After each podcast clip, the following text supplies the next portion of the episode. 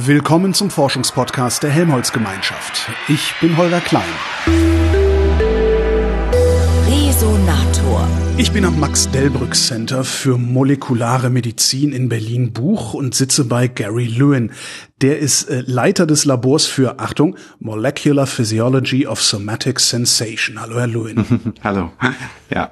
Was genau ist das, was ich da gerade vorgelesen habe? Wir haben alle sogenannten somatische so, Somatic Sensation heißt das alles, was ein Körper fühlt, sozusagen. So, was Tast, Antasten, die Bewegung von äh, Hände, Beine, Fingern, das ist alles somatische Sensation oder somatische Wahrnehmungen.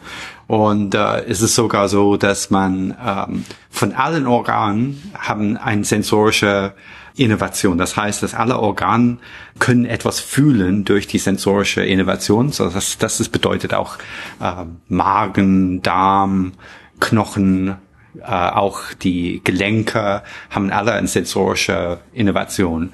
Und das ist insgesamt unser somatisches, somatische Wahrnehmung das ist alles durch eine besondere Art von äh, äh, Neuronentyp ermittelt worden. Das ist sogenannten sensorische Neuronen. Die sind äh, die Neuronen, die sitzen in Hinterwurzel, Hinterwurzelganglien oder Spinalganglien neben der Rückenmark mhm. und die haben ein ganz langer Axon äh, und je, diesen Axonen innervieren hauptsächlich der Haut. Das ist unser hauptsomatisches ähm, Organ, aber auch Muskel, Gelenke, ja, Innenorgan, alles.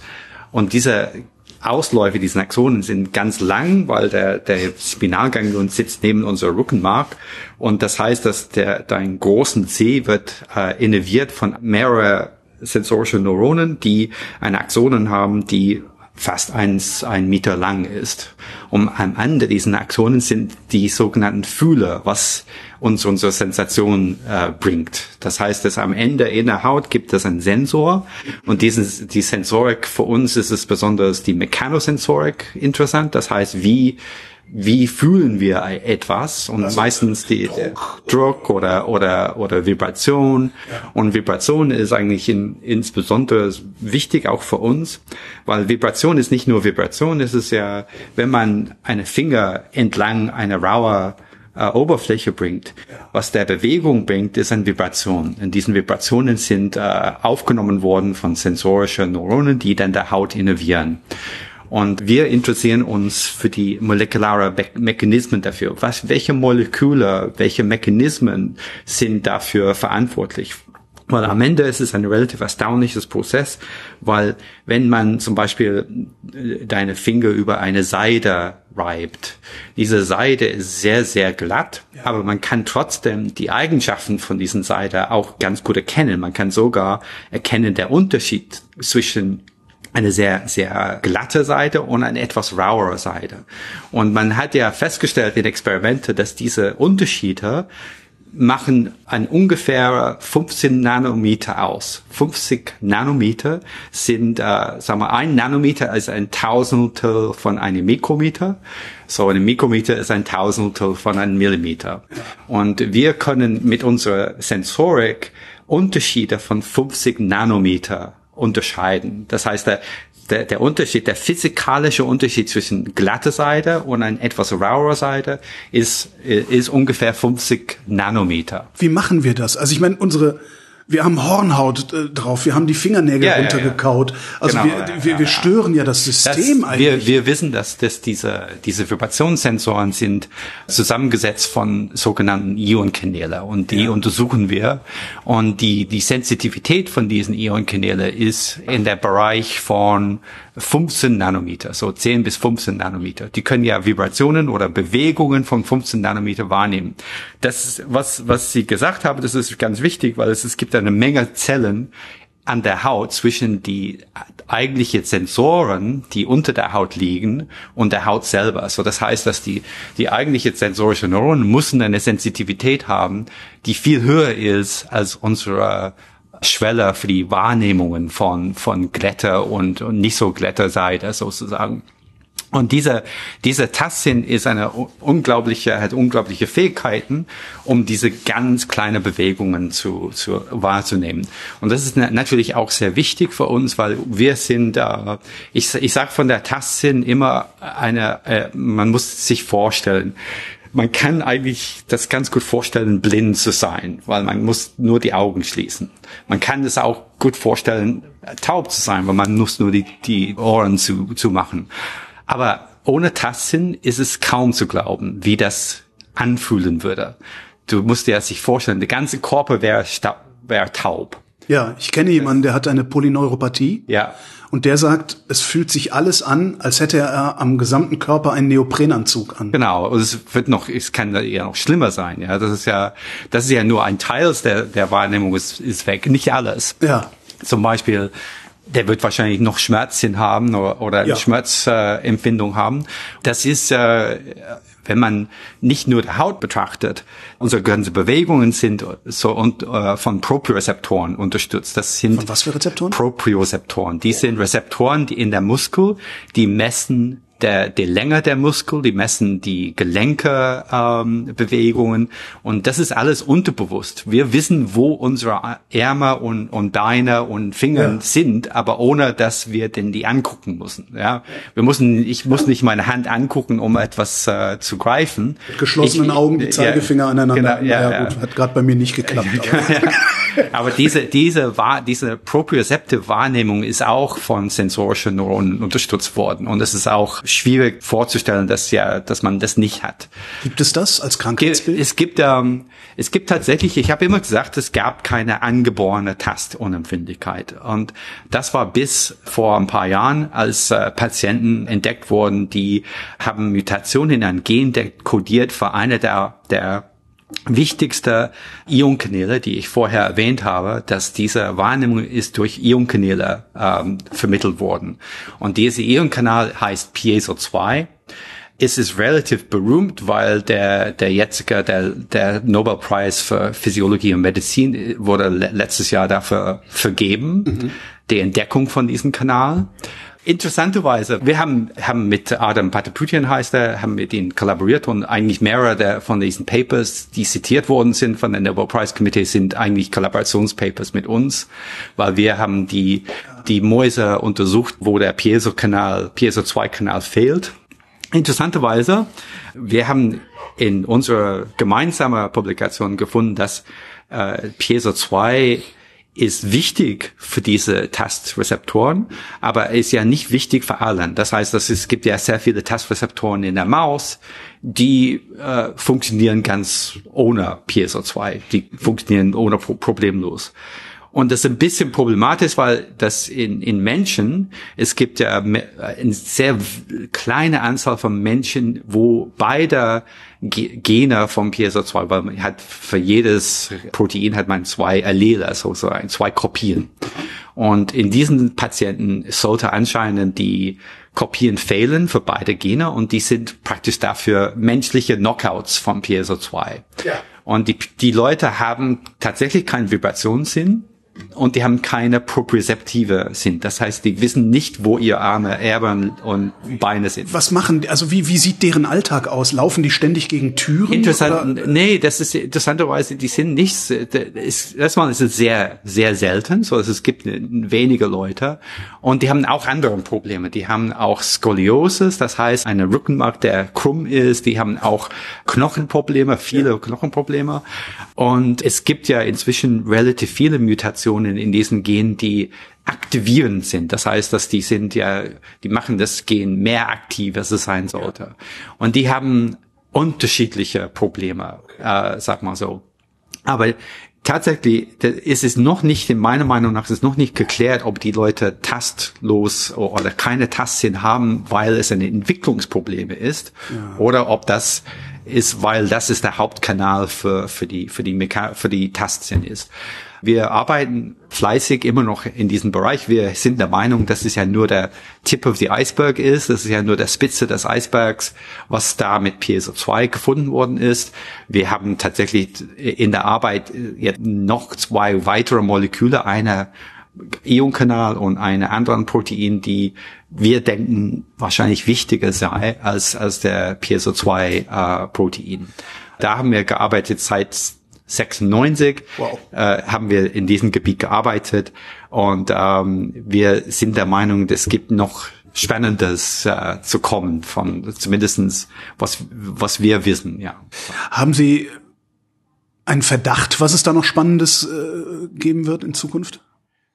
Ja, wir haben ja mehr als Verdacht. Wir haben ja sehr viele unpublizierte Daten. Ah, okay, das heißt, okay. Heißt, es gibt, wir sind in der, in, im Moment in, schreiben wir oder tun wir dann ja Papers zusammen, wo wir diesen neuartigen Protein dann beschreiben. Zum Beispiel, wir haben vor vor zehn Jahren haben wir entdeckt, dass äh, so es gibt diesen mechanosensorischen Ionkanal. Proteine, die Ionkanäle bilden, die stehen in der Membran und die sind wie eine, eine Schalter. Die können auf und an äh, anschalten. Und auf äh, schalten heißt, dass das Protein macht ein Loch in das Membran und dann fließt Strom rein. Und das ist die erste Ereignisse, dass der sensorische Neuron haben muss, dieser Strom einfließen. Und diese Piezokanäle sind prinzipiell auch dehnungsaktiv. Das heißt, sie wird dann aufgemacht, wenn der Membran sich dehnt. Das ist äh, diesen Dehnungsaktivierungsmechanismus ist, ist bekannt von, von denen. Aber vor zehn Jahren haben wir entdeckt, dass es ja nicht äh, dass wir denken, es nicht hauptsächlich ein Dehnungsmechanismen ist, sondern einer sogenannten Tethering-Mechanism. Das heißt, wir haben entdeckt, dass es gibt ein Protein oder mehrere Proteine, die binden das Kanal außen zur extracellularen Matrix. Das heißt, das Haut ist relativ steif. Du hast ja Zellen, die steif sind und die mussten, die sind angebunden mit den sogenannten, eine Kette, kann man das vorstellen, an die Ionkanäle. Und wir haben diese Proteine entdeckt, wir haben das gesehen und wir haben, haben Evidenz, dass es ja absolut notwendig ist für die Tastrezeptoren.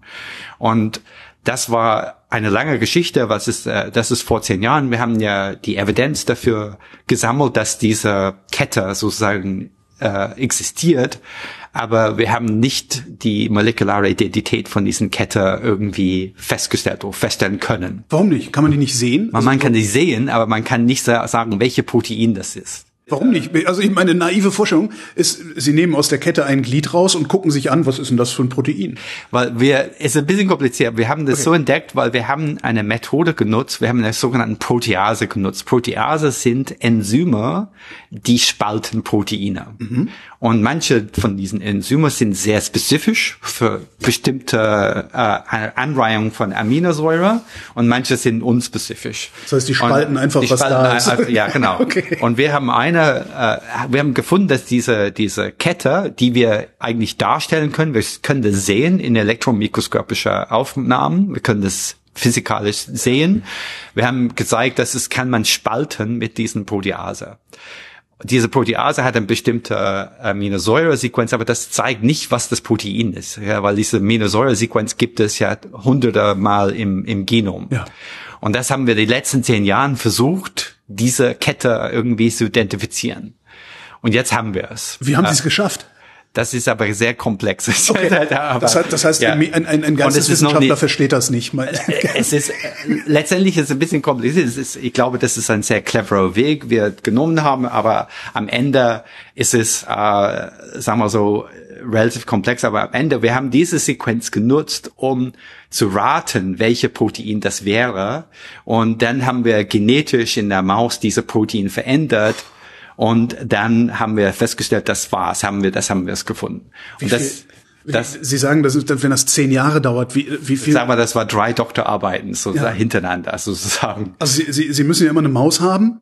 Ja, dann wir müssen gucken, immer. Dann brauchen Sie eine neue Maus. Dann, also das heißt, genau, Sie, weil man muss ja immer ein neues genetisches Modell herstellen ja, und das ja. dauert ja immer ja. so. Das ist. Äh, Wie lange und, dauert sowas? Ja, na, heutzutage ist es ein bisschen äh, besser geworden, aber 18 Monate. Für eine Maus. Hm, ja. Wow. Und dann lässt sich sowas simulieren? Nee, nein, sonst hätten sie es gemacht, nein, nein. ja. Und auch das ist ja das zum Tierexperimente allgemein. Diese Rezeptoren in der Haut von der Maus, die sind identisch mit unseren Rezeptoren in der Haut. So, das heißt, dass, dass es gibt in der Evolution eine ganz klare Identität zwischen was ein Maus für Rezeptoren haben und was wir für Rezeptoren sind. Das ist perfekte, die sind, wenn man leitet von einem Rezeptor in der Maus ab und leitet von einem menschlichen Rezeptor, das, das kommt das Gleiche aus. Und diese, diese Endigungen, diese, diese, diesen Sensoren in der Haut, die haben ganz besondere Morphologie, die sind in zusammen mit sogenannten Endorganen. Das heißt, die sind in einem Komplex mit anderen Zellen. Und diesen Komplex mit dieser, dieser Tether oder Kette, ich, wenn, wenn man das so nennen will, diese Kette muss an etwas binden. Ja. Und wir denken, das bindet an diesen anderen Zellen, die innerhalb der sensorischen Organ sind.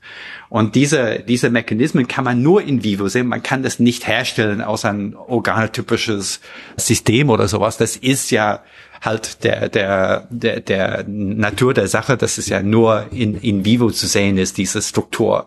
Und der Funktion braucht der Struktur. Wenn der Struktur nicht da ist, dann hat, hat, ja. hat es keine Funktion. Das so, ist man ja muss furchtbar frustrierend. Sie machen, Sie machen einem, einem Maus äh, gucken, ob es funktioniert. Es funktioniert nicht. Sie müssen eine neue Maus machen und nochmal 18 Monate. Ja, der, der, ja der war nicht so schlimm. Äh, unsere erste Maus war's, aber das war halt,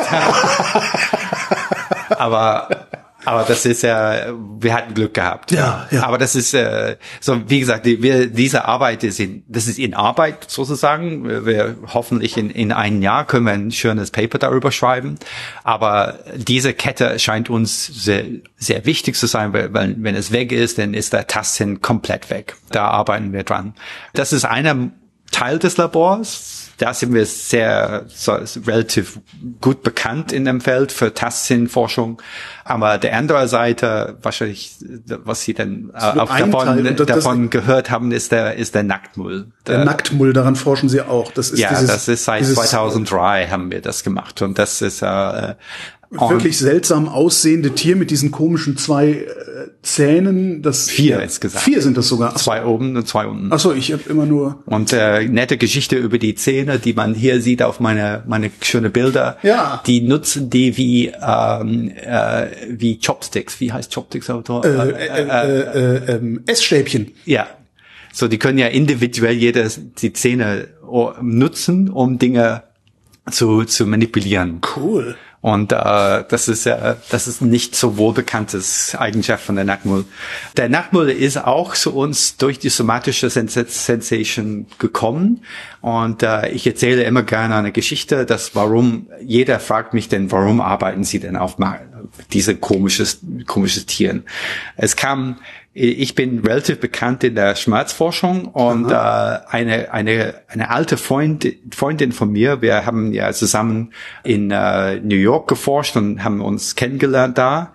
Die hat eine Freund gehabt oder in ihr in München kam ein eine Amerikaner, der Tom Park, zu ihr zu Besuch als Sabbatical und hat erzählt von seiner neuen Forschung über den Nacktmüll. Der hat wollte, der war eigentlich Hörforscher, der war interessiert in der Hör, in der Hörbahn, wie die hören, aber hat aus Zufall gesehen, dass die Tiere nicht auf Chilipfeffer reagieren. Mhm. Das heißt, Chilipfeffer ist Capsaicin, so wenn man isst Chilis, die sind sehr scharf. Fällt man um. Und das ist ja, die Capsaicin, die da drinnen ist, aktiviert ein bestimmter Ionkanal, heißt TRPV1. Und das macht der, der Chili-Pfeffer scharf, ah. sozusagen.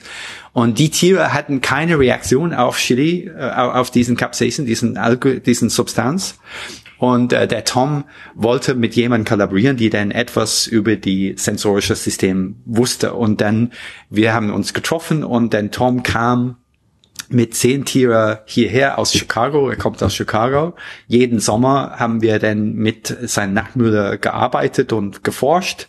Und das war mein Teilzeitprojekt, weil ich habe die Experimente gemacht. Ich war Forschungsgruppenleiter, aber ich bin der Meinung, ich muss ja manchmal meine eigenes Projekte machen und Experimente machen. Ja. Und das war so meine meine, Ach, das war, das meine so Urlaubsexperimente sozusagen. Okay, verstehe. Und da hat meine Interesse auf der Nachtmüll zunehmend äh, war zunehmend größer, als ich mehr mit diesen Tieren gearbeitet habe, weil die, die sind faszinierende Tiere, die sind in allen Aspekten. Da haben wir die Mechanismen herausgefunden, wie warum denn die Tiere denn nicht auf diesen Jaffa Stoffe reagieren und äh, haben das zusammen publiziert. Ja, und weil sie den Ionenkanal nicht haben, hätte ich jetzt Nee, gedacht. die haben das Ionenkanal, äh, aber die, die Neuronen, die, die reagieren auf Capsaicin, sind anders verschaltet im Gehirn. Das heißt, dass es kann sein, dass Capsaicin äh, bringt der Nacktmut eine, eine ganz angenehme Wahrnehmung als, Ja. als bei, bei uns. Und wir haben das äh, gezeigt, dass es anders verschaltet sind. Können Sie, können Sie die Wahrnehmungen auch qualifizieren oder sehen Sie nur, da ist ein Signal? Da haben wir nur äh, die Verschaltung ange Ja. angeschaut, nicht, nicht den Verhaltensexperimenter. Okay. Aber die, äh, die Tiere waren so faszinierend, dass wir dann haben uns entschlossen, unsere eigene Kolonien aufzubauen und äh, haben seit 2005, glaube ich, äh, Tiere bei uns etabliert.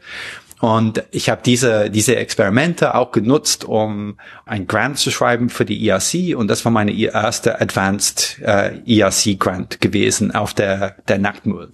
Was ist und ein Advanced ERC Grant? European Research Council, diese, gro diese großen Grants aus der ERC und diese aus der EU. Das ist besonders für neuartige Forschung. Und das war damals, äh, haben die Reviewers das sehr gut gefunden und ähm, haben wir dann äh, eigentlich eine große Kolonien von mehrere Kolonien anschaffen können und, und aufbauen können. Und ähm, und damals, das war somatische Sens so, so wie der Schmerzsinn anders ist bei Nacktmut. Das haben wir relativ viele davon gemacht. Er hat schon einen Schmerzsinn, Ja, aber einen anderen. Ja, genau. Und das ist äh, weniger Schmerzrezeptoren als anderen Tieren. Die haben zum Beispiel, die, die leben nur ausschließlich unter, unterirdisch. Und vielleicht natürlich kriegen die keinen Sonnenbrandschmerz zum Ja. Beispiel. So, und der, der Sonnenbrandschmerz hat dann Mechanismen, die durch die, die Capsaicin-Rezeptor unterlegt ist. Und ähm, wir haben auch äh, festgestellt, dass eine Signalkette ist ja runtergeschraubt worden bei der Nacktmull, die absolut notwendig ist für die Sensibilisierung zu Schmerz. So Sensibilisierung zu Schmerz ist eigentlich der Hauptproblem bei Patienten. Wir gehen nicht zu, zu Arzt, weil wir gerade uns gestoßen haben. Wir gehen zu Arzt, wenn was quantifiziert wird. Ja. Das war was, wenn äh, Es tut immer das, noch es weh. tut immer Ja. noch weh und Ja. es geht nicht Ja. weg. Und diese Mechanismen, diesen tut immer noch weh, ist, ist bekannt und eigentlich das hat habe ich dann entdeckt in meinen meinen Postdoc-Zeit. Ist es durch eine, äh, ein Mechanismen, der von Nerve Growth Factor unterlegt ist. Nerve Growth Factor ist ein Faktor, der ist für die Entwicklung des sensorischen Nervensystems wichtig ist. Aber wir haben gezeigt, dass nach einer Verletzung oder Entzündung dieser Nerve Growth Factor wird freigesetzt und führt zu einer langfristigen Sensibilisierung von unseren Schmerzsinne. Und das ist eigentlich das Basis von der Therapie. Das ist eine Therapie entwickelt äh, daraus. Das heißt, äh, äh, Antikörper gegen Nerve Growth Factor sind sehr gute Analgetika ist tatsächlich zum, zum Phase 3 Clinical Trials gekommen und es ist fast in der Klinik gekommen, aber leider nicht. Das ist ein Molekül heißt Tanezumab. Es wurde dann sehr viel Geld investiert in diesen, das war eigentlich alles basiert auf meiner, meiner Entdeckung in Ja. den 90er Jahren. Aber leider ist es, ähm, in der Schmerzforschung ist es echt äh, manchmal traurig, dass die, äh, diese Mittel wurde in Patienten mit Osteoarthritis genutzt und hat wunder, wundervolle Wirkungen. Die haben alle komplett Pain Relief, so schmerzfrei. Dauerhaft oder nur während, äh, Während der, der, der, der Behandlung, aber der, der, der, das ist eine sogenannten Biologik, Biologiker, das heißt, es ist eine Antikörper ist, dass man muss spritzen äh, einmal im Monat oder so, aber dann haben die dann, äh, waren schmerzfrei für einen Monat, aber das Problem ist, dass ich glaube, zwei Prozent von allen Patienten, die dann äh, behandelt worden sind, haben eine chronische ähm, Knochenentzündung bekommen oder eine, eine, eine Schädigung von Knochen. Ja. Und ähm, dann haben die FDA entschieden, das ist ja uns zu risikoreich und haben das nicht zugelassen. Das ist Aber Oxycodin. ja, genau, das ist das Problem. Aber Also- 5000 Leute können ja jede, jedes Jahr sterben durch Opioid-Abuse, aber Ja. Ich glaube, das ist ein, teilweise ein politisches Problem, weil Schmerzmittel sind sehr, sehr, und es war ein erfolgreiches Schmerzmittel, die sind sehr schwierig zu, zu lassen, weil die müssen ja, der, der Hürde ist sehr hoch, die müssen ja beweisen, dass es keine Schäden zuführt, weil die Leute vielleicht dann langfristig diesen Schmerzmittel nehmen müssen. Ja. Aber diese geht, gilt nicht für die schon zugelassene Schmerzmittel, die wir alle kennen. Das ist Cetamol. Ich meine, das auch, auch der, die sind alle haben ja Nebenwirkungen, ja, die ja. nicht ohne sind. Ja. Und ähm, ich glaube, das ist ziemlich traurig. Es gibt noch Hoffnung, dass solche Art von Schmerzmittel auf den Markt kommen, aber das musste eine Firma dann Geld in der Hand, weil die Pfizer haben das meistens betrieben und die haben äh, einfach so so viel Geld da investieren investiert, dass die die die wollen nicht mehr. Und es ist, ich glaube, das ist schon gut möglich, dass solche Mittel in äh, Rückenmarktherapie nutzbar sind, ohne dass die Nebenwirkungen kommen, weil das Problem mit Osteoarthritis ist, dass die Leute haben schon Knochenproblem und etwas, der der dazu spielt, kann aber ja. nicht jeder Schmerz ist, hat etwas mit der Knochen zu tun. So, das ist, ich glaube, das, es könnte durchaus sein, dass andere Anwendungen äh, für diesen Art von Schmerzmittel kommt. Aber zurück zum Nackmüll. Äh, die, eine, eine äh, Frage, äh, lassen sich daraus dann irgendwann auch, ich sage mal, einfache Schmerzmittel ableiten, also die ich tatsächlich als Tablette nehme oder sowas? Ja, ja, genau. Und das kommt der Nackmüll ins Spiel, ah. weil die äh, der Rezeptor für Nerve Growth Factor ist ein, ein, ein Rezeptor, heißt TRAC-A, T-A-K-A. Mhm. Und äh, was der Nackmüll gemacht hat, und das haben wir publiziert, hat, hat, äh, hat in der Evolution, muss man vorstellen, diese Vorkommnis in der Nackmüll, diese Schmerzunempfindlichkeit äh, ist, ist entstanden 30 Millionen Jahre her. Das bevor wir auf die Erde waren. So, der Nackmüll existiert seit mindestens 28 Millionen Jahren. Unverändert? Also der fast unverändert, ja, weil man kann das in der phylogenetischen Baum sehen, wie, wann die denn sich äh, verändert haben. Aber diese, diese Schmerzunempfindlichkeit gab das schon und der Schmerzunempfindlichkeit ist durch eine, eine Mutation in der Rezeptor für NGF, die die Rezeptor unempfindlicher gegenüber NGF macht. Das heißt, dass die haben das Schmerzmittel entwickelt, bevor wir auf die Erde waren. Die haben das schon, schon gehabt. Die haben diesen Mechanismen schon genutzt, um, um weniger Schmerz, um, um schmerzfreier zu, zu sein. Und äh, das finde ich spannend, dass, dass der, das heißt, der Natur. Sie müssen, Sie müssen einfach nur den Schalter finden, Genau. Den und der, der Nacktmull schon hat. Ja, ja, ja, genau. Und der, da haben wir gesehen, es gibt nur ein paar Mutationen in der Rezeptor, der macht das Rezeptor viel weniger aktiv und könnte prinzipiell ein Arzneimittel entwickelt worden, die dann diese Schalter und auch, wie, wie Sie, Sie gesagt haben, als Pille. Das wäre, viele Leute arbeiten auf solche Dinge, dass man eine Pille nehmen könnte, der diese Rezeptor gezielt ansprechen kann. Da, da bin ich dann sehr, sehr, ich bin weitergekommen, weil der Nachtmüll ist, hat so viele Eigenschaften, die dann eigentlich für die für das Mensch nützlich sei. Und das Haupt zum Beispiel ist es ja der Nachtmüll hat ein extrem langes Leben. Die können ja bis zum 37 Jahre lang leben und die sind so genauso wie ein Maus. Und äh, das ist ja zehnfach länger als ein Maus. Was würde, was würde das bedeuten wenn man das auf den Mensch äh, hochrechnet das ist eine schwierige Frage, weil wir leben schon zu lange, lange als wir sein sollte, als wir leben sollte. Weil der Lebenserwartung ist ganz klar korreliert mit deinem Körpergröße. Und wenn wir, wenn du dich mit ein, ein Ray vergleichst, du hast ungefähr dieselbe Körpergröße, so 70 Kilo oder sowas. Schön wär's. Aber der, der, aber der, der, der Ray hat eine Lebenserwartung von vielleicht, vielleicht 20 Jahren. Wir 110 Jahren, wenn wir das von der höchste Lebenserwartung anschauen. Wie haben wir das gemacht? Das weiß man nicht, aber ich mache, äh, ein, ein Kollegen von mir sagte immer, dass das der, der Mensch und der Nachbar sind sehr ähnlich, weil wir beide zu alt, äh, zu, zu, alt werden. Ja, aber der, der Nachbar ist, ist natürlich immer noch sehr besonders, weil zum Beispiel die kriegen nie, nie Krebs oder kaum Krebs in ihrem Leben. Und ähm, ich werde langsam werde ich neidisch. aber die meisten, die leben in Kolonien mit einer Königin und die Königin ist die Chefin und ist das einzige Tier, die Nachkommen bekommen kann. Alle anderen Tieren sind sogenannten sexually repressed. Das heißt, dass die können ja in ihrem Leben keinen Sex haben. So, das ist der Nachteil vielleicht von der, von der Langlebigkeit. Nur der, nur die Königin und zwei anderen Tieren in der Kolonie können äh, Nachkommen äh, bekommen. Ich überlege gerade, ob es das wert wäre. Wir haben ein Paper publiziert in 2017 mit Tom Park zusammen äh, und das war ist ein relativ berühmtes Paper, weil es hat ja sehr sehr viele Presse äh, bekommen, weil da haben wir äh, einen anderen Aspekt angeschaut und das ist wie sind die die Nach die Nackenmülle mit Sauerstoff.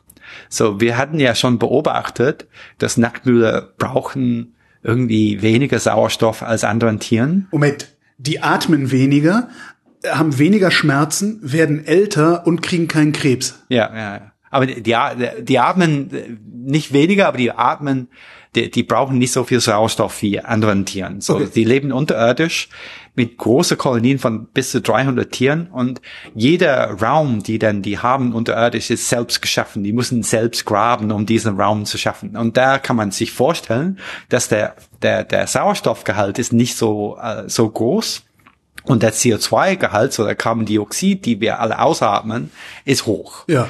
Und dann hat der, äh, äh, der Tom aus Zufall beobachtet oder hat das beobachtet, dass man normalerweise in der, in der Labor ist es so, dass man tötet dann Tiere ab mit CO2. Und ähm, da hat er probiert, einen Nachmüll mit CO2 zu, zu töten und äh, hat nicht funktioniert. Der, der ist immer wieder aufgewacht. Dann äh, kann man nicht machen. Moment, der hat ihm 100% CO2 gegeben und der Nacktmull wollte nicht. Das kann man nicht, äh, Nachmüll kann man nicht töten mit CO2. Dann ist es ja komplett un, un, unschädlich.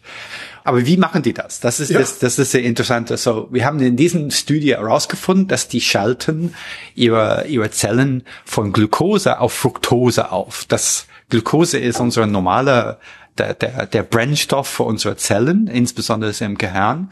Aber Fructose ist auch ein Zucker, die äh, in, in, ins Körper vorkommt. Dann Fructose ist, was ja unsere, unsere Cola und, und äh, Fanta immer süß macht. Das ist ja die, die Fructosegehalt. Und die Tiere haben wir beobachtet, die Tiere machen ihre eigene Fructose. Die haben einen sogenannten Zuckerrush sozusagen während des Hypoxia und schalten ihren Zellen auf Fructose um. Das ist ein bisschen kompliziert, aber das bedeutet, dass die können ja anaerobisch arbeiten, das heißt ohne, ohne Sauerstoff arbeiten für länger, als ob, als wenn die dann Glucose genutzt haben. Und die haben diesen Mechanismen entwickelt in der, innerhalb der Evolution. Und jetzt ist die Frage, wie die Zellen überleben. Und das ist, ähm, das, da arbeiten wir noch dran. Ja. Da haben wir dann. Ich finde alleine, dass die, dass die einen eigenen, einen eigenen Fructose-Reaktor eingebaut haben. Ja, genau. Und das die machen ist, ja äh, genau das Gegenteil von uns. Ja, ja, da, und das ist, äh, aber die, diese Mechanismen existiert bei Menschen interessanterweise, aber das ist ja viel ähm, äh, in nur ein paar Organen gibt es Fructose-Metabolismus. Okay. Und äh, wir haben immer die Hoffnung, dass diese Mechanismen vielleicht äh, übertragbar wäre. Äh, aber wir wollen ja wissen mehr über die zellularen Mechanismen. Wie kann die Zelle ohne, ohne Sauerstoff denn äh, überleben? Und da machen wir aktuell Forschung im Moment. Solche Sachen sind sehr spannend und, und noch sehr viel zu, lernen über, über von, von der Nacktmüll. Und man fragt mich immer, warum sind die so sauerstoffresistent oder sauerstoffresistent gegenüber Sauerstoffentzug? Das ist ja immer relativ gut zu erklären, wenn ich denn ähm, dir in meiner äh, sie in meinen Nacktmüllraum bringen würde. Denn eine Kolonien, die, die haben auch überhaupt keine Tage, Tag-Nacht-Rhythmus, die, die Nacktmüll, die, die sind komplett Zufall. Die gehen schlafen, schlafen wir ein paar Stunden, dann wachen auf und das ist ja egal. welche- Also die haben auch noch nicht mal einen eigenen Rhythmus, sondern keine eigenen Rhythmus, ja. Aber was die haben, ist die Notwendigkeit, zusammen zu schlafen. Das heißt, die ganze Kolonie schläft dann zusammen auf einen Haufen. Jede, jede fünf Stunden. was passiert, wenn ich ein Tier absondere? Schläft dann der Rest der Kolonie nicht oder nur Ja, die, die wachen alle auf, dann die, die, das ist, äh, die sind, ähm, wenn eine paar Tiere dann äh, irgendwie gestört sind, dann wachen alle auf und und und äh, rennen weg.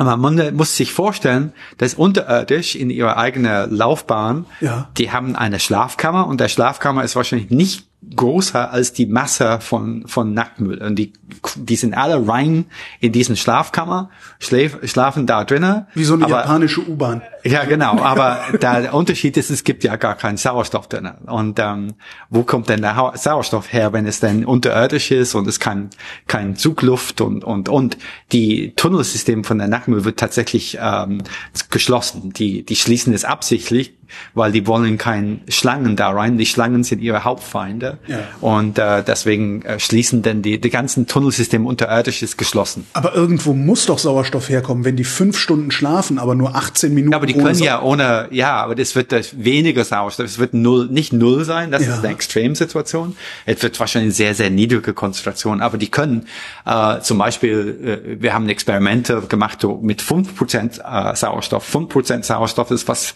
wäre tödlich für Menschen. Wir Menschen sind, ist kritisch um die 8%, dass wir überleben. Aber in, in 5% Sauerstoff kann der Nachtmull rumlaufen, als ob nichts passiert ist. Der hat ja überhaupt kein, das stört ihn überhaupt nicht. Ich denke, dass in der Evolution diese Sozialverhalten, dass die alle zusammenschlafen, hat dazu geführt, dass die Mechanismen entwickeln müssen, die denn die schützen von, von Sauerstoffentzug. Und da, da sind wir weit gekommen, in wie wir das verstehen, aber es gibt ja noch viel, viel äh, zu, zu entdecken in der, in der Mechanismus, weil die Zellen und auch die, die, äh, die Genom von der Nachtmull ist, ist fast identisch mit dem von uns. Das ist ja 93 Prozent Das heißt, wir könnten einfach den Nacktmull nehmen und äh, alles, alle guten Eigenschaften, keine Schlaganfälle, kein Krebs, hohes Alter, in die menschliche, ins menschliche das, Genom das ist uns, genau, das ist unsere Hoffnung, ja, ja, genau so. Oder zumindestens die Okay, Mechanismen die herausfinden, dass man die Ethikkommission muss Ja. da noch zustimmen, aber Reincrispern würde ich nicht sagen, das, das ist ein langer Weg, aber weil es, es wird nie irgendwie eine, eine, ein, ein Einzelgen sein, es wird wahrscheinlich eine Gruppierung von Gene, aber wenn man die, die, die Signaltransduktionsketten kennt oder was der entscheidende Unterschied da sind, kann man vielleicht irgendwann Arzneimittel bauen, die dann diese entsprechend ähm, anschalten bei uns. Ich Weil ich denke, dass der, der tatsächliche Unterschiede sind relativ klein. Und äh, es ist ja nur der, der Herausforderung ist, dass diese Unterschiede zu erkennen und zu beschreiben und zu verstehen. Das ist ja unser, unser Ansatz, ja. Wenn man die einschalten würde, würden die dann immer eingeschaltet bleiben oder nur solange das Medikament wirkt? Ja, das weiß ich nicht. Das ist ja, was interessant ist, aber ist, dass der Nackmüll hat eine Mechanismen, die, die schnell umschaltbar ist. Das heißt, dass wenn Sauerstoff nicht da ist, kann der Nachtmüll seine Zellen praktisch äh, schlafen, schläfen lassen, so dass die keine Sauerstoff brauchen. Und sofort der Sauerstoff wieder da ist, dann, dann wachen die auf, die Zellen. Und das haben wir auch tatsächlich in, in Zellkultur gemacht. So, wir machen Zellen, wir nehmen Zellen raus aus der Nachtmüll, äh, und züchten die in, in Zellkultur und sehen, dass die den, genau dieselben Eigenschaften haben. Das heißt, dass die Zellen können ohne Probleme, mit, ohne Sauerstoff äh, überleben. Und, Das heißt, äh, der Nacktmull braucht noch nicht mal ein Nervensystem, um sowas zu machen. Na doch, doch. Er Muss, ja- der Nervensystem ist dazu da, dass die dann müssen wissen äh, oder erkennen, wenn der Sauerstoff zurückkommt, um aufzuwachen. Und wir haben ja beobachtet, während dieser dieser ähm, Sauerstoffentzug der ganzen Gehirn geht in in einer in einem Ruhemechanismen wie eine äh, ich Ne, ich weiß nicht, ob das ein deutsches Wort dafür ist, aber es ist Suspended Animation, suspendierte Animation. Das kennt man vielleicht von ähm, von äh, Star Trek Ja, das ist, und äh, genau, dass man Cryo- Cryo Chambers. Cryo Chambers Ja, etc. genau, ja. aber aber die haben dann natürliche Mechanismen dafür. Das ganze Körper wird dann irgendwie äh, runtergeschaltet. Und die können das auch ganz schnell machen. Das heißt, es ist, es innerhalb Minuten sind die ausgeschaltet und dann innerhalb Minuten sind die aufgewacht. Das ist ein bisschen ähnlich zu, zu Hibernation, Hibernation oder, oder Winterschlaf. Aber in Winterschlaf, dein Tier braucht eine ganz lange Weile, bis er in dieser Winterschlaf kommt. Und es dauert eine ganz lange Weile, um dass, dass der Winterschlaf herauskommt. Aber der Nachtmull macht das täglich irgendwie innerhalb fünf Stunden, er wird ausgeschaltet und äh, Metabolismus und, und dann angeschaltet. Und das, das finde ich faszinierend und wir sind nur an, an der Spitze von das zu verstehen. Ja. Warum? Warum dauert das so lange, das zu verstehen? Ja, wir sind nur eine Forschergruppe. Wir sind äh, nicht, ja, das ist ja komplex. Man kann, äh, das ist keine genetische veränderbare Organismen wie bei Mäusen. Man kann ja Gene ausschalten bei Mäusen. Das ist bei ist nicht nicht möglich. Die haben eine Königin. Man kann nicht die Königin töten. Dann hat man keine Tiere mehr. Und, ähm, Ach, aha, ja. und man kann nicht genetisch das Tier genetisch verändern. Das heißt, für, aber, je, für jeden Knockout-Mull bräuchten Sie eine Königin. ja, sozusagen. genau. Ja, okay. das wäre nicht möglich. Und ähm, wir haben relativ viele Kolonien, aber nicht genug, dass so, dass man das machen könnte. Aber das ist nicht der einzige Problem. Es ist ja einfach nur, es ist ein komplexes Problem und wir, es gibt nicht so viele Leute, die dann in der Welt, die dann mit Nacktmüller arbeiten. Das ist ja, Warum denn nicht? Ich meine, das ist doch also so viel, wie, wie wir vom Nacktmull lernen können und möglicherweise sogar dann irgendwann in Zukunft vom Nacktmull profitieren Ja, das können. ist sehr doch- komplex. Das ist ja äh, natürlich äh, die Haltung ist komplex. Wir sind haben das Glück, dass es, äh, dass wir eine ganz moderne, tolle Einrichtung haben, wo wir die Nacktmüller halten kann. Die sind äh, die sind Kaltbluter, die müssen warm gehalten werden, die müssen feucht gehalten werden. Das heißt, dass wenn man die Tiere am, um 10 Grad hat, dann der Körpertemperatur geht zum 10 Grad. Das ist wie bei Schildkröten und ähm, das äh, eigentlich das Sozialverhalten, denn diese, diesen königliche Verhalten, es braucht relativ viel Können, um das äh, irgendwie zu erfolgreich zu tun. Und wir sind wahrscheinlich haben eine der größten Haltungen in, in der Welt. Nicht, nicht das größte, aber das wahrscheinlich das modernste. Das ist, äh, aber das hat ja 15 Jahre gedauert, bevor wir dann alles das aufgebaut haben. Und natürlich die, die Anzahl von Tieren, die man nutzen kann, ist auch begrenzt. Die sind, äh, ich, der, ich beschreibe Nacktmüller, die sind wie kleine Affen, Ja. weil der Lebenserwartung von einem Makak-Affe in der Forschung ist ja 30 Jahre. Unsere Tiere können bis 37 Jahre äh, werden. Und wir wissen, dass ähm, so wir, wir eigentlich nutzen nicht so viele Tiere oder können nicht so viel nutzen. Wir wollen ja, die Kolonien müssen ihre Sozialstruktur halten. Klar, und wir machen ja auch nicht dauernd Tiere rausnehmen auch, ne? da kann man machen, aber man muss vorsichtig sein. Ja. Und ähm, wir sind interessiert in sehr viele Dinge. Wir sind hauptsächlich Neurobiologe. Eine, eine Paper, die wir letztes Jahr publiziert haben mit Alison Barker, haben wir gezeigt, dass Nacktmüller ihre eigene Dialekt haben. Ihre Kolonien haben ihre eigene Dialekt. Wie viele Kolonien haben Sie denn? Äh, wir haben jetzt äh, mindestens zwölf. Und ähm, aber damals hatten wir dann weniger. Können die dann miteinander reden oder können die nicht miteinander Nee, die, reden die, die, Dialekt? so Nacktmüller ha- sind sehr soziale Tiere und das ist eigentlich ein anderer Aspekt, die uns sehr interessiert, weil es gibt ja in der Forschung nicht so viele Modellorganismen, die sozial sind. Das heißt, Mäuse sind wirklich nicht sozial. Sozial in der, in der Hinsicht bedeutet, dass der Nacktmüllkolonien sind wie eine kleine Gesellschaft. Es gibt ja Arbeiter, es gibt ja Soldaten, es Okay. gibt ja unterschiedliche Rangordnungen von Tieren, die unterschiedliche Aufgaben haben innerhalb der, der, der Kolonien. Wie viele leben denn in einer Kolonie? Bis zu 300 Tiere. 300. Und ähm, wir, unsere größte Kolonie ist 90 Tiere, es sind 90 Tiere mit einer eine Königin. Und äh, die in der Wildbahn ist es schon bekannt, dass diese Tiere so, sogar ähm, Bauern sind. Dass die, die haben ja äh, äh, ein Verhalten, der sehr, sehr interessant ist. Die leben in Ostafrika, wo es ganz ähm, trocken ist und es ist ein- eine Semi-Wüste sozusagen unterirdisch. Das heißt, dass das Essen unterirdisch ist nicht wirklich üppig. Das heißt, dass jeder in die Wüste mal die meisten Pflanzen haben eine große Storage Organ, so, so eine, eine, eine Knollen sozusagen. Aber die sind selten, weil äh, und die Tiere müssen dann einen Tunnelneubau, einen Tunnelneubau machen, um Knollen zu finden. Das ist ihre ihre Essensfindungsstrategie. die müssen sehr viel Arbeit darin stecken, weil die müssen einen Tunnel bauen und die müssen hoffen, dass die irgendwann einen Knollen entgegenkommen. Und Das heißt, die, die wittern das nicht, sondern die graben einfach wild drauf los, bis ja, irgendwas genau. Das, die, passiert. die können das nicht riechen, die, die, die einfach graben in eine Richtung und äh, gucken, ob die dann äh, ihr Essen finden. Effizient aber wenn ist das die, nicht. Naja, aber äh, ja, das ist effizient, weil die dann kooperativ sind. So, wenn die einen Knollen finden, das sind in der Regel relativ groß. Und was die tun, die, die zwei Tiere, die das gefunden haben, die ernten das und bringen das Futter zurück zum Warum zwei Tiere? Sind die immer zu zweit unterwegs? Äh, das weiß ich nicht genau, aber der, das, die arbeiten oft zu zweit. Okay. So einer wird graben, einer, einer macht eine Pause, einer grabt, einer macht eine Pause. So, aber es kann auch, auch Einzeltieren sein. Aber was die tun, die nehmen dann die Knochenteile, bringen das zurück ins Lagerzimmer, weil die haben ein Lager. Und das wird verteilt. Das, das, das ist nicht, dass die meisten Tiere, wenn die Essen finden, die würden sofort fressen, weil dann Ja. die haben Hunger. Aber nicht der Nachmüll, der bringt das zurück und teilt das mit den ganzen Kolonien. Und noch mehr ist, dass die oft, die würden das können lassen, dass es nicht ganz aufgefressen ist. Und der nächsten Saison, wenn es zu, äh, noch mehr gewachsen ist, kommen und dann nochmal ernten. Klar, der Tunnel ist ja noch da. Ja. Und ähm, das ist ihr, ihr, ihr Bauernverhalten. Das ist ja, das ist in der Wildbahn beschrieben worden.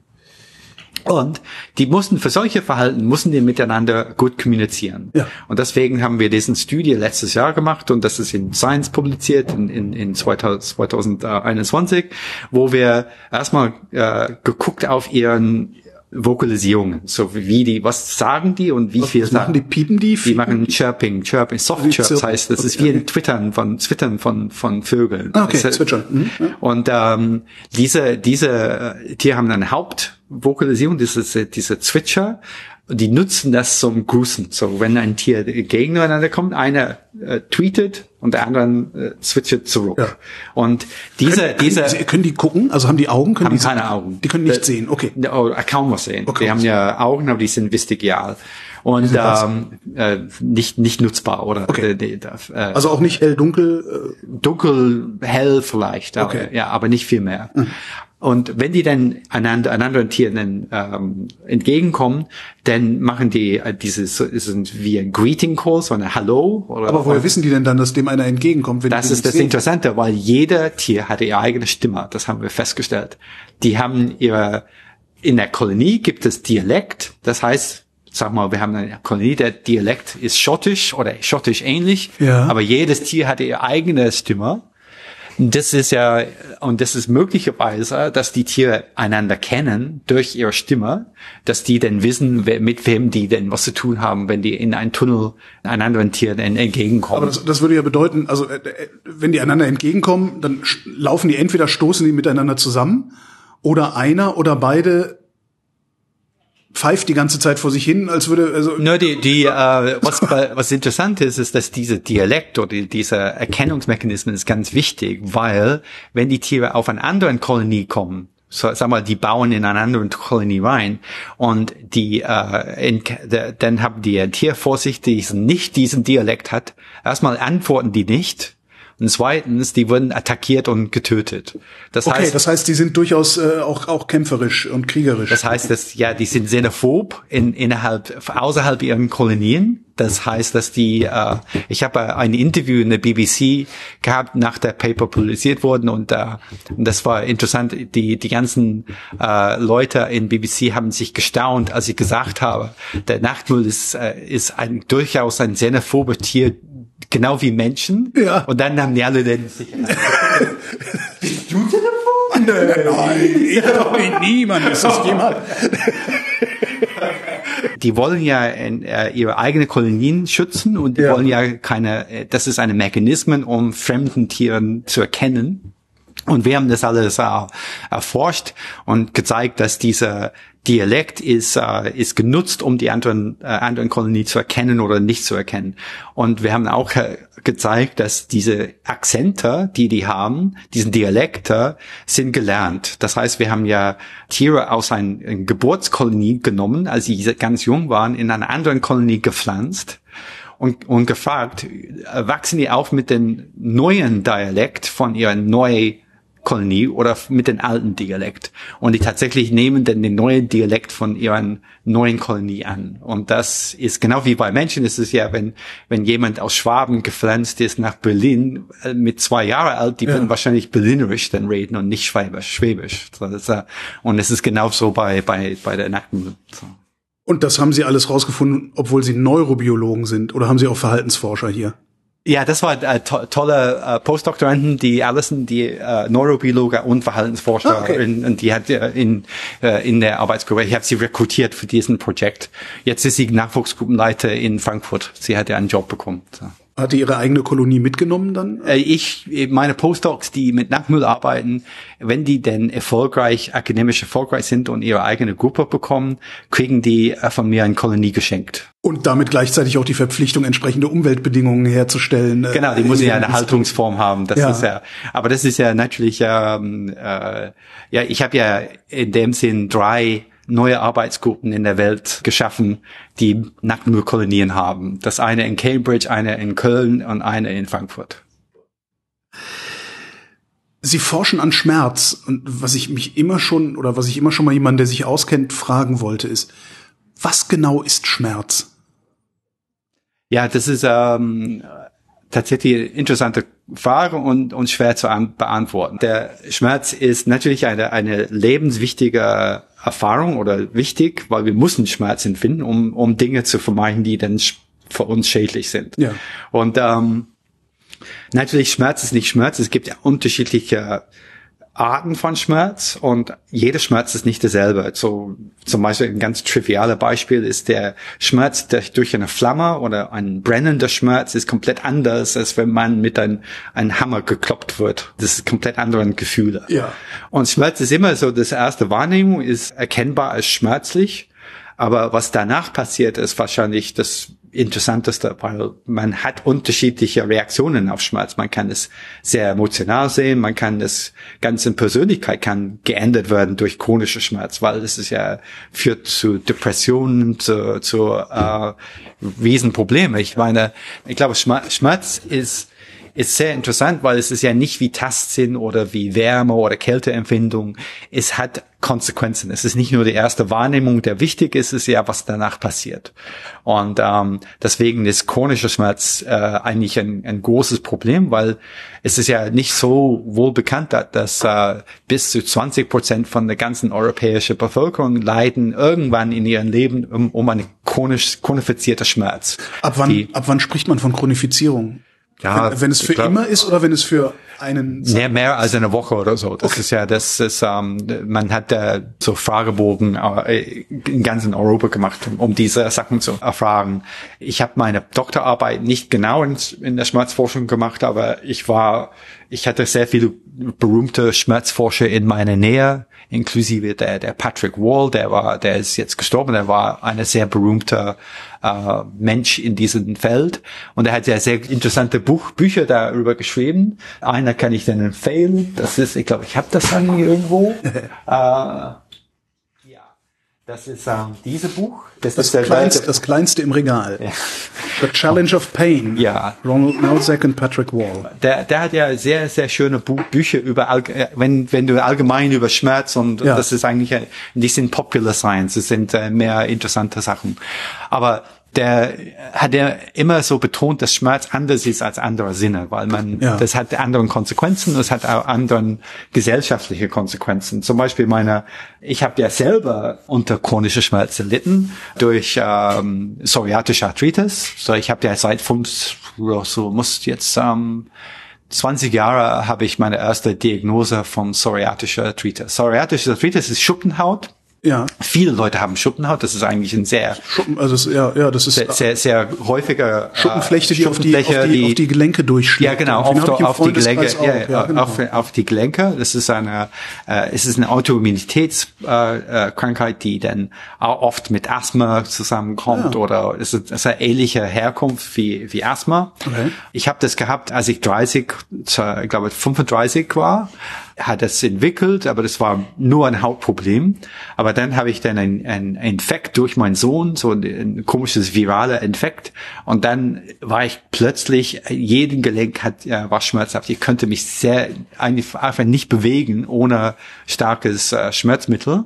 Ich habe mich selber dann äh, ein bisschen reingelesen und habe ja festgestellt, es muss psoriatische Arthritis sein und bin zu Arzt gegangen und habe das äh, bestätigen lassen. Der hat ja, das ist war psoriatische Arthritis. Das ist oft so 20 Prozent von Leuten, die Schuppenhaut haben, würden irgendwann ein psoriatische Arthritis, das mhm. ist ja, wo, wo die Autoimmun äh, Krankheit geht über auf die Gelenke. Okay. Und was interessant war, ist, ich, ich war, äh, ich bin seit 20 Jahren äh, eigentlich erfolgreich behandelt. Das Schmerz ist weg, weil ich, äh, man nimmt eine cytostatische Behandlung. Man, mhm. man schraubt dein Immunsystem runter ein bisschen. Und jetzt wird es mit TNF-Alpha-Antikörper behandelt. Und das ist praktisch eine sehr gute Behandlung. Aber ich kann nur sagen, in die ersten drei Monate, als ich diese Krankheit hätte, es gab keine keine Medikamente. Und es gab ja auch keine Diagnose. Es, eine Diagnose war Diagnose es aber, aber, der, aber die Medikamente nimmt eine Weile, bevor es anschlägt. Ach so, man also, muss erst so einen Serumspiegel. Drei, drei Monate, ja, okay. bevor das irgendwie behandelbar ist. Ja. Und es funktioniert nicht bei jedem. Ich habe das Glück gehabt, dass meine bestimmte Art von Krankheit ist sehr gut unter Kontrolle. Ich habe ja kaum Probleme damit.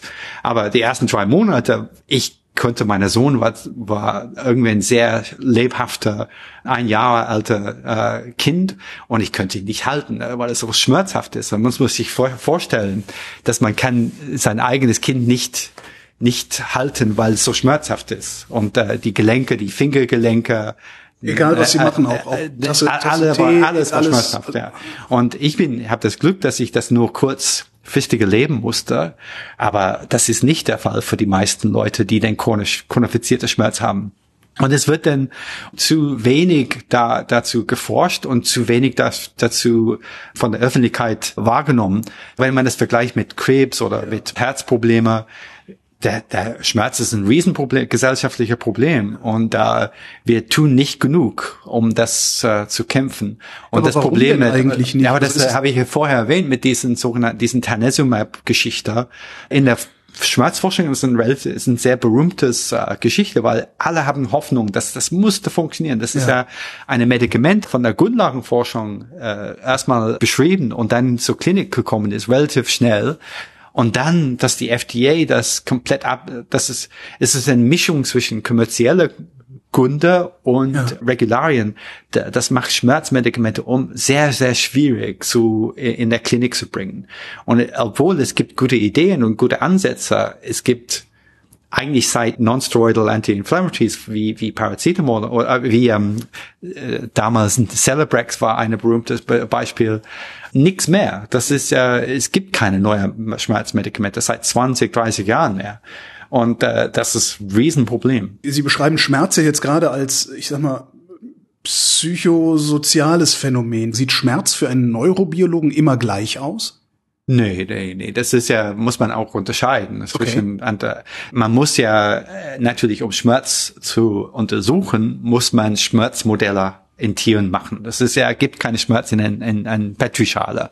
Es gibt Modelle für, für Schmerz und das ist auch bestritten, ob wie, wie gut die sind oder letztes, aber die sind alle schmerzhafte Modelle, aber man muss dann um ein Medikament zu, zu äh, nutzen, um Schmerz zu behandeln, muss man die Schmerz haben, denn, ja. um zu gucken, ja. dass es ja da ist. Wir haben ein Projekt gemacht vor einigen Jahren und das ist immer noch, wir sind immer noch damit beschäftigt mit neuropathischer Schmerz. So, es gibt ja zwei Hauptarten von Schmerz, würde ich sagen. So entzündlicher Schmerz, das ist ja wie Knochenentzündung und jede Art von Entzündung ist oft mit Schmerz, hat oft mit Schmerz zu tun. Und dann es gibt neuropathische Schmerz. Und das ist sehr unterschiedlich. Neuropathischer Schmerz ist immer Schmerz, die durch eine Nervenschädigung äh, zusammenkommt. Also auch das, die, die Flamme, der Hammer, das ist alles neuropathisch. Das ist, nee, das war nur, das war nur äh, Entzündungsschmerz. Das ist ja nur Gewebeschäden. Ja. Dann, das ist, führt zu einer entzündliche Reaktion und das Schmerz zu, okay, zu Schmerz. Okay, verstehe, ja. Aber ein Beispiel von neuropathischer Schmerz ist ähm, zum Beispiel Herpes Zoster, so Gürtelroserkrankung. Mm, mhm. äh, Gürtelroserkrankung passiert, wenn ein Virus in die sensorische Neuronen selber vermehrt und dann die, die, die sensorische Aktionen schädigt. Und da kommt dann ein sehr schmerzhaftes Syndrom, das, wo man, der kleinste Antastung ist schmerzhaft. Und das ist auch so bei einer berühmten Art von neuropathischer Schmerz kommt mit äh, Motorradfahrer, die einen Brachioplex äh, Bruch haben, wo der Schulter ausgekoppelt wird. Aha. Und diese Schulterauskopplung ist immer mit ein, das gibt ja Nerven da, ja. die sind gerissen, ja. komplett gerissen. Und das ist mit äh, diese Nervenverletzung ist oft mit ein so eine heftiger Schmerz verbunden, dass der, die Leute oft äh, äh, eigentlich ist die die Selbstmordrate bei solchen Patienten riesengroß, weil die die können gar, gar nicht mit diesem Schmerz leben. Und der ist, das ist nicht reparabel? Es ist nicht reparabel und es gibt gar keine, gar keine gute Medikamente für neuropathischen Schmerz. Es hat andere Mechanismen als die entzündliche Schmerz und es gibt ja kaum gute Me Medikamente. Aber warum, haben, warum Motorradfahrer? Weil die Unfälle typischerweise diese, diese Schulter, das ist typische, okay, typische okay. Motorradunfall, dass okay. der, der Schulter wird ausgekoppelt, ja. ja. Und da, die, die Nerven, die da damit ähm, in der Schulter sind, ausgerissen. Das ist typisch. Die andere Art, die viel viel häufiger ist, ist diabetische Neuropathien. So viele Leute haben diabetisches Schmerz und das ist oft ein Schmerz. Und die sind alle aber alle diese Art von Schmerzen haben etwas gemeinsam. Das heißt, dass es ist nicht Schmerz, dass eine, eine Stimulation, der normalerweise unangenehm wird, dann unangenehmer oder noch schlimmer. Mhm. Es ist so, dass nur der kleinste Antastung von der, von der Haut ist, dann führt nicht zu Tasten, sondern zu einem Riesenschmerz. Un, un, unglaublich Schmerz. Also eigentlich eine Übererregung. Ja, das ist, kann man sagen. Und dieser, diese Überregung, dieses, dieser tastinduzierte Schmerz interessiert uns sehr, weil das erste Moleküle, die wir für Mechanotransduktion, kommen wir jetzt zurück auf der ersten Thema, ja. der heißt Stomal 3. Das ist ja eine Name, die nicht so gut in Erinnerung bleibt, äh, vielleicht auch für den Nobelpreis Committee auch. Dann, aber der, der, der Stomal 3 ist, ähm, ist, ist ein sehr wichtiges Molekül, weil, weil in der Maus, wenn man das ausschaltet, die, die Tiere haben weniger Tastsinn, so die verlieren ihren Tastsinn genauso wie ein PSO2 Knockout-Tier äh, sein Tastsinn verliert, nicht komplett, aber teilweise. Aber was wir damals gefunden haben, wir haben in diesen Mäusen, die denn kein Stomach 3 haben, wir haben eine Nervenverletzung durchgeführt, die diese normalerweise zu neuropathischer Schmerz ja. führt. Das heißt, dass der, der Foto wird überempfindlich gegenüber die kleinsten Berührung. Mhm. Das, der Berührung ist ein schmerzhaft und der, der, der, die Tier sieht das weg. Und wir haben da damals festgestellt, dass dieser Modell, wenn man das in der Knockout-Tier macht, in Tier, die gar kein Stomach Dry haben, dann haben die überhaupt keinen neuropathischen Schmerz. Die, das war weg. Die, die waren komplett geschützt von dieser Schmerz. Hatten die denn Tastsinn? Ja, ein bisschen Tastsinn haben die dann, ja, okay, ja, okay. und dann, aber dieser tastinduzierte Schmerz ist nicht vorhanden bei diesen Tieren. Und wir haben dazu ein Projekt gemacht, wo wir kleine Moleküle äh, erforscht haben, die dann dieses, dieses Stomal-3-Protein ähm, äh, eigentlich inhibiert oder hemmt und haben tatsächlich Moleküle gefunden, kleine Moleküle, die, die drug-like sind, gefunden, die dann auch in einer normalen Maus, das hat Stomal-3, können wir die behandeln und das Schmerz wegtun. Das, das heißt, das ist ein präklinischer Modell für eine neue Art von Medikamente, die spezifisch für die neuropathische Schmerz ist. Und da, daran arbeiten wir noch und wir sind weitergekommen und das ist ja, wir haben neue Moleküle entdeckt, die dann vielleicht irgendwann als klinische Kandidaten sein wollen. Da sollen. reden wir dann aber über 10, 15 Jahre. Ja, das ist ja ist ein langwieriges Progress. Wir haben jetzt in, in, das publiziert mit diesen Inhibitoren und gezeigt, dass im Mausmodell ist es ein sehr effektive Strategie und arbeiten immer noch auf den Mechanismen. Aber das Problem ist zum Beispiel diese Beispiel vor mit Anti, diesen Tanezumab Antikörper gegen ja. Nerve Growth Factor. Da haben wir die Mechanismen in 93 entdeckt und beschrieben und die ersten Phase 3 klinische Phase 3 Trials wurde in, ich glaube, 2012 äh, durchgeführt. Das war zu lang, aber das ist ja, und wir sind jetzt ähm, am überlegen, ob wir eine Auskundung machen, um diese äh, Entdeckung oder diese Empfindungen zu zu kommerzialisieren. Aber das unser Problem ist, äh, ist bei jeder dieser Art von Mechanismen, wenn man es in der Maus zeigt, man muss es auch bei Menschen zeigen. Ja. Und das ist das Problem. Man kann einfach nicht ein, ein neues Molekül in einen Mensch reinspritzen. Man braucht ein paar Millionen Euro dafür, bevor man das so weit kommt. Aber da arbeiten wir dran, dass wir dann äh, Evidenz für Menschen dann sammeln können. Könnte man den, den, den Prozess, äh, wir haben es jetzt in der Impfstoffentwicklung gesehen, könnte man den Prozess nicht ähnlich abkürzen, dass man nach so Rolling Review Verfahren äh, und was weiß ich, ja, dass es nicht 20 Jahre wie, dauert, wie ich gesagt habe, mit, mit Schmerzmittel ist es ja traurig ja. mit, in verschiedenen Hinsichten, weil die FDA eigentlich der Haupt Zulassungsbehörde weltweit für alle Medikamente, die sind sehr konservativ gegenüber neuer Schmerzmedikamente. Und es ist ganz traurig, weil man, Außer man hat sehr viele neue Medikamente gegen Krebs, die dann minimal effektiv sind, die, die verlängern der, der Lebenserwartung von sechs Monate und die werden dann sofort durchgewunken, weil natürlich die, der Krebs ist ja etwas, die, wenn es eine Nebenwirkung hat, das ist egal. Ja. Die, die, Ja. Das ist, ähm, das ist höchst problematisch für das Ganze. Was, was die FDA nicht zulässt, lässt niemand sonst zu. es ist oft so, dass der EMA, der europäische Behörde, Ja. wird dann die, die folgen, was denn der FDA gemacht hat. Das ist äh, leider so. Aber jedes, jedes Genehmigungsverfahren kostet so viel Geld, das ist das Hauptproblem. Du, äh, man muss dann ähm, ich glaube, bei Tanezumab zum Beispiel, ich kenne ein bisschen die Leute, die das gemacht haben in der klinischen Seite und ich glaube, die haben mindestens, mindestens ein Billion Euro äh, da investiert, ohne etwas zu kriegen am Ende. Amerikanische Billion, also Ja, ja, Milliarde. Ja, ja, okay, okay. ja. Ist das die normale Größenordnung? Also ist es In, typischerweise so in dem, teuer, in dem Fall waren die halt ein bisschen Pech, weil die FDA hat Dinge gefördert, die dann normalerweise, es gab ja zwei Anlaufe, es ist ein bisschen komplizierte Geschichte, aber das, ähm, es war ungewöhnlich viel, das ist, das, das ist klar. Aber das ist, wie gesagt, für jedes Schmerzmedikamente, weil der Anforderung ist, dass das Schmerzmedikamente von, sag mal, gesunde Leute ganz lange genommen werden, ist die Anforderung an, an, an, an Sicherheit viel höher als eine Medikamente, die für Krebs äh, Art, der, der sowieso sterblich äh, äh, ist. Äh, ja, so das ist. Wie würden wir da hinkommen, dass Schmerz populärer wird?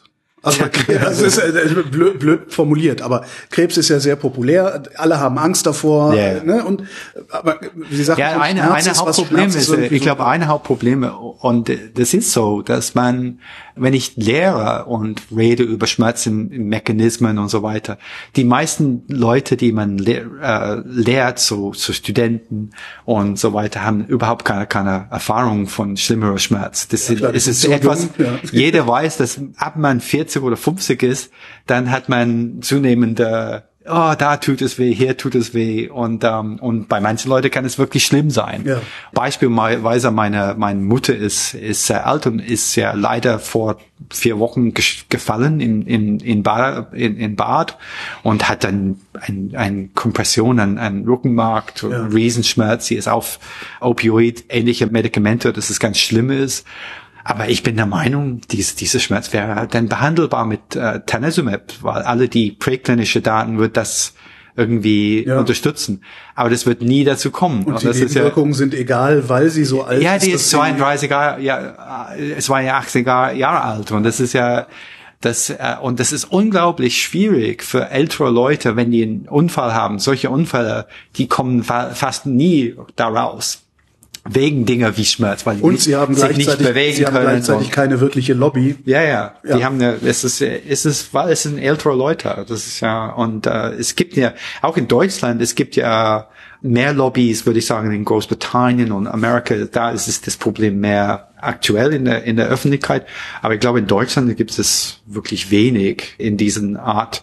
Und natürlich, es kommt dazu, dass wir in der Grundlagenforschung haben was zu kämpfen gegen die allgemeine Anti-Wissenschaft, Anti-Tierexperimente-Bewegung. Ja. Und natürlich diese Art von, von Forschung, wie, wie man sagt, man kann nicht Schmerz behandeln, wenn man nicht Schmerz hat. Das Ja. ist ja, man kann das nicht äh, äh, verstehen, wenn man es nicht erzeugt. Das Big ist ja, Brain Experiment ist ja, auch gescheitert. ja, ja, ja.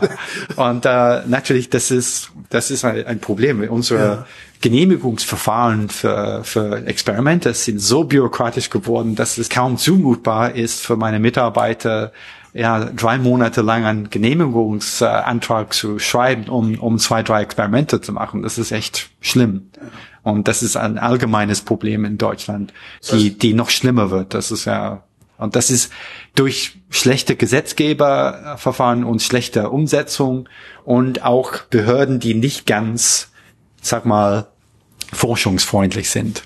Äh, eigentlich das Gegenteil. Das Und dazu dann tatsächlich auch noch eine, eine Öffentlichkeit, in der das Thema Schmerz keine Rolle spielt. Das heißt, wir müssen eigentlich anfangen müssten wir damit, mehr drüber zu reden. Ja. Ja, das glaube ich auch. Ja. Okay, ich bin ich bin kein keine Kliniker und da äh, ist es äh, äh, dann ist meine meine Stimme nicht so wichtig. Aber die ähm, das ist nur meine persönliche Meinung. Aber sag mal so in der Helmut zum Beispiel, es gibt ja sehr viele ja Zukunftsthemen, Zukunftsthemen Single Cell, Zukunftsthemen, bla bla bla. Mhm. Aber du kannst ja alle die Krankheiten durchschauen, du wirst Schmerz da nicht finden. Das ist nicht da in, in der in, in, in, in der Helmholtz. Es gibt ja Forschungsschwerpunkte Krebs, Forschungsschwerpunkte kardiovaskulär. Schmerz ist immer nur so ein Beiprodukt. Genau, das ist immer gesehen als Symptom, als, als, Symptom, als, ja. an, und nicht als Krankheit. Aber das stimmt überhaupt nicht. Zum Beispiel ein neuropathischer Schmerz ist ist schon wirklich eine Krankheit, weil das ist eine pathologische Entwicklung des Nervensystems, die, die durch die Schädigung des Nerves dann in, in Gang gesetzt ist. Aber das Problem ist, das Schmerz ist so verschieden auch. Das ist, äh, taucht in so viele Bereichen aus, dass es ja schwer, ein Lobby dafür zu, zu kriegen. Das ist ja ein, ein Patientenlobby gibt es nicht. Es gibt ja Patientenlobby für bestimmte Arten von Schmerz, zum Beispiel Fibromyalgia, so es ist ein bisschen wie MS oder sowas, dass ja. man nicht wirklich die Gründe davon wissen und viel, viele Leute haben äh, eigentlich behauptet, dass es gar kein Schmerzsyndrom ist. Das ist ja alles in your head sozusagen. Ja, ja, das ist ja, das aber ist das ist, das aber das ist, das stimmt überhaupt nicht. Es gibt ja jetzt sehr gute Forschung, das sagt, das besagt, dass da ist ein organisches Problem, die nicht wirklich äh, verstanden ist. Und das ist auch relativ häufig. Das ist auch in Frauenkrankheiten mehr als Männer. So, Frauen sind irgendwie fünfmal betroffen als Männer. Mhm. Ich weiß nicht, ob das genau das ist, aber das ist viel häufiger bei Frauen als bei Männern. Und das ist auch bekannt, dass Gender, Gender Medicine, also Gender Medicine, das ist ja auch ein Problem. Ja. Und es ist ja nicht so lange erkannt als ein wirkliches äh, Syndrom. Und äh, natürlich, äh, das alles ist nicht hilfreich für die Entwicklung von Therapien. Und das ist ein Beispiel. Es gibt dann die, der Diabetes, ist ein anderes Beispiel, das ist sehr häufig, aber das wird als metabolische Krankheit behandelt meistens und nicht als alle die die die die äh, die Symptome wie Schmerz sind als Nebensache. Das ist ja, ja das ist ja nicht äh, als der der Hauptsache zum Beispiel behandelt. Und ähm, ja, ich glaube, der, der, der Verschiedenheit von diesen Arten von Schmerz ist, das ist wahrscheinlich das Hauptproblem. Wird das denn besser? Also wenn Sie so jetzt gucken über die letzten 20, 30 Jahre, hat sich das Verständnis, also vor allen Dingen das, das allgemeine Verständnis von Schmerz als Krankheit, hat sich das gebessert oder? Bisschen gebessert, aber das, das ist mein Problem. Ich glaube, zum Beispiel, ähm, viele Leute in der Schmerzforschung oder ich gehe nicht oft, aber manchmal zu die International Association for the Study of Pain. Ich habe ein paar Auszeichnungen von ja. denen bekommen. Und das ist eine klinische Forschungsorganisation, die international ist. Es ist eigentlich gegründet worden, ist es von Patrick Wall, der mhm. diesen Buch geschrieben hat. Und wenn man zu diesen Kongressen geht, ist was ein bisschen deprimierend ist, ist, es gibt keine neuen Medikamente. Ja. Wenn man in der Forschung zeigen könnte, dass ja eine Medikamente da ist und es wirklich von der, von der Grundlagenforschung aus herauskam, wie der Tenezimab, das wird das ganze Feld ein Schub geben, die nicht, nicht da ist. Und das hat ja, das hat, ist passiert bei Krebs zum Beispiel. Es gibt so viele neue Medikamente für, für Krebs, die, die wirklich gut funktionieren. Und manche Krebsarten sind jetzt praktisch heilbar, die denn vor 15 Jahren nicht heilbar waren. Und das hat natürlich ganzen Feld Optimismus ja, ge ja. gegeben. Und diese Kongressen sind oft, ja, über ja, sagen wir mal, so mit sehr vielen Leute arbeiten, wie man äh, mit Schmerz umgeht oder oder lebt oder sowas. Aber das ist nicht unser Ziel, nicht Schmerz zu leben, aber das Schmerz zu behandeln eigentlich. Das ist ja, und das ist ein bisschen enttäuschend. Das heißt, Elon Musk sollte nicht äh, zum Mars fliegen, sondern ihnen lieber 500 Millionen geben, das damit sie nett, ja. äh, äh, Wirkstoffe. Obwohl ich, ich weiß nicht, ob ich Geld von Elon Musk nehmen würde. Also, Gegen Schmerzen. Hey. Oder nur für mich, ja, fein, ja, ja. ja. Gary Lewin, vielen Dank. Ja, danke.